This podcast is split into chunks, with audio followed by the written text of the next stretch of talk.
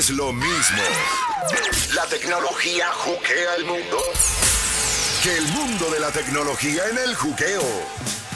Más rápido que inmediatamente en este juqueo de la Mega 97.9, la número uno para salsa, merengue y más con Janeiro Mato y el Pachá.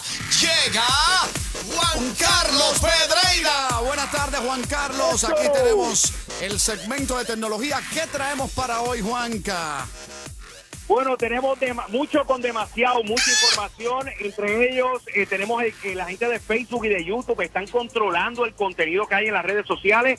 Y también vengo con información de cómo los hackers están metiéndole mano a los pacientes que están en los hospitales e incluso entrando a las habitaciones de los hoteles sin permiso.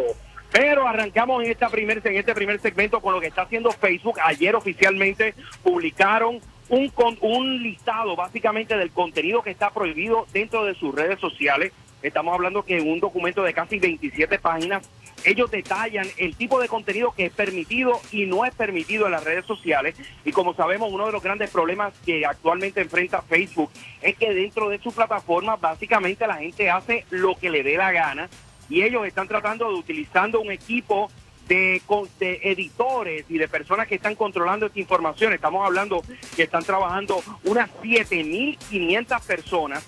Ellos están decidiendo qué contenido va y qué no contenido va. Por ejemplo, hay contenido de grupos terroristas, contenido de pornografía infantil, entre otras cosas. Y uno de los grandes problemas que tienen plataformas como Facebook y como YouTube es que la gente sube contenido y la tecnología todavía no está lo suficientemente avanzada como para poder automáticamente eliminar ese contenido. Tienen que venir humanos, editores, a sacar todas esas cosas eh, que ocurren en las redes sociales. Facebook básicamente lo que está haciendo es tratando de a- eh, convertirse en un, un buen padre, una buena figura. Tú sabes que, que está toda esta controversia que han eh, ha surgido en las últimas semanas con Facebook.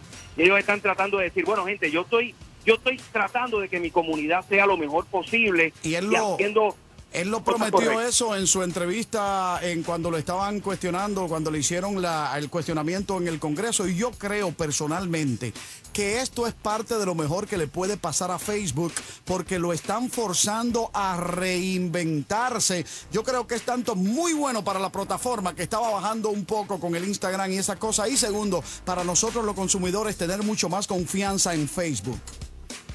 Tú sabes lo que pasa, Janiro, que, que Facebook ha sido, y, y mira, es una situación media legal incómoda. Facebook siempre ha dicho que ellos son una plataforma de tecnología y no son un medio de comunicación.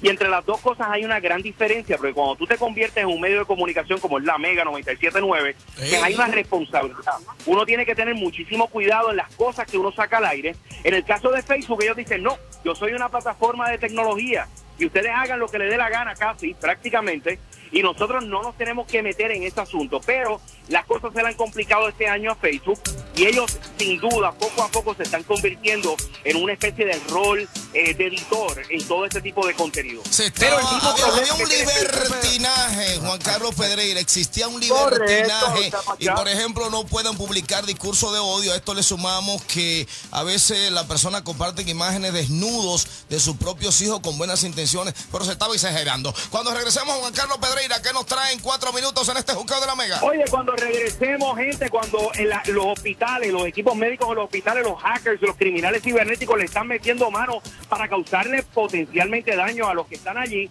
Y mucho cuidado en los hoteles. Esas tarjetas electrónicas para entrar a la habitación.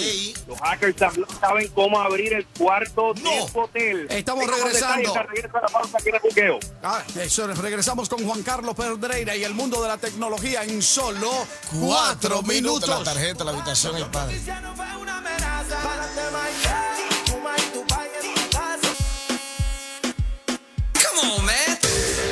Es lo mismo.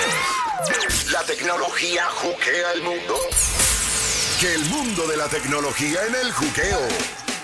¡Juqueo! Esto no se detiene. Juan Carlos Pedreira tiene más con Janeiro Matos, con el Pachá 3 a 7 en la Mega 97.9, la emisora oficial para Salsa Merengue y más. Juan Carlos Pedreira, ¿qué más nos tiene dentro de la tecnología? Oye, allá, Janeiro, pongan oreja y los amigos allá en toda la zona estatal de Nueva York. Oye, los hackers, los criminales cibernéticos, no solamente se conforman con meterle mano a las computadoras personales de nosotros, sino que ahora su nueva frontera son las máquinas, los MRIs, las máquinas de rayos X que hay dentro de los hospitales. Y es que un grupo de piratas cibernéticos denominado Orange Worm aparentemente eh, tiene su foco dentro de las organizaciones de salud y los hospitales.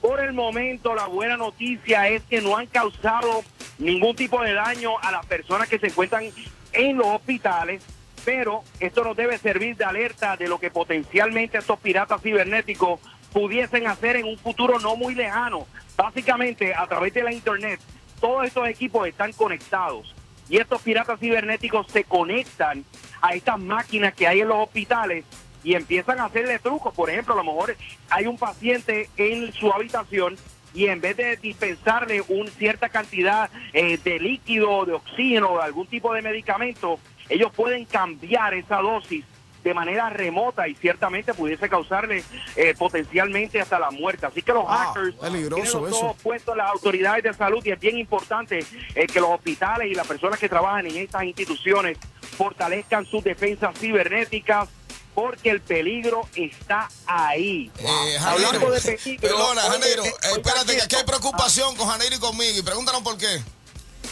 Dímelo. Janeiro, Porque la habitación, entonces uno con su le da a la nena a que vaya con la tarjetita. Va. Cuando mira, encuentra un hacker, ¿ya ves? encuentra la doña. Hablando de eso, de las tarjetas estas y los Oye. hoteles.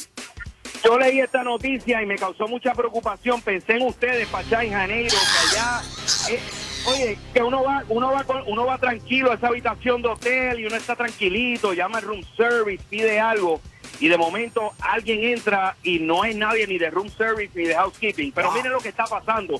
Esto es un problema bien, pero que bien grande. Hay unos investigadores de una empresa de seguridad cibernética que se llama F-Secure que encontró que hay casi 40 mil hoteles en el mundo que son vulnerables a un ataque cibernético. Básicamente los hackers utilizan estas tarjetas que son electrónicas, ya prácticamente ningún hotel utiliza una llave convencional. Con esta tarjeta ellos básicamente la clonan sacan la información que hay dentro de la tarjeta Wow. y ellos crean en su sistema de hackers, crean una llave maestra y una vez rompen esa codificación prácticamente pueden abrir todo tipo de hoteles y de habitaciones en el mundo, pero eh, el problema aparenta estar a mitad de camino solucionado. Ellos han estado trabajando con la empresa que manufactura esta cerradura, que es la empresa Asa Abloy, y ellos ya han encontrado unos parchos para reparar esta cerradura. Pero el problema grande está en el siguiente, que para repararlo en esos 40 mil hoteles, tienen que ir habitación por habitación, arreglando cada una de las cerraduras.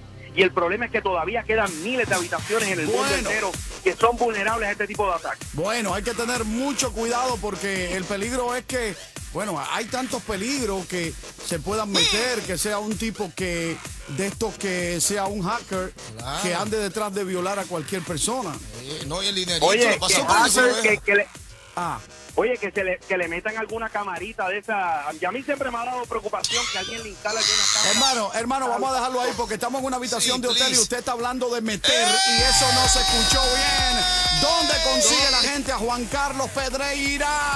Me consiguen en Instagram y me consiguen en Twitter. Tienen, lo único que tienen que hacer es escribir arroba Juan C. Pedreira, Pedreira con D. Y ahí consiguen toda la última información de lo que está pasando en el mundo de la tecnología. Y por supuesto, aquí todos los miércoles en vivo a través de El Buqueo. Gracias, Juan Carlos Pedreira. Un abrazo. Bueno, yo me tendré que llevar mi pasaporte en la chaqueta porque uno no sabe entonces salir del hotel. Claro, claro. Usted Muy mismo que vive viajando también. Muy muy. Pero atento, cuando regresemos, atención Nueva York, 4.40 de la tarde. No todo está perdido con el DACA.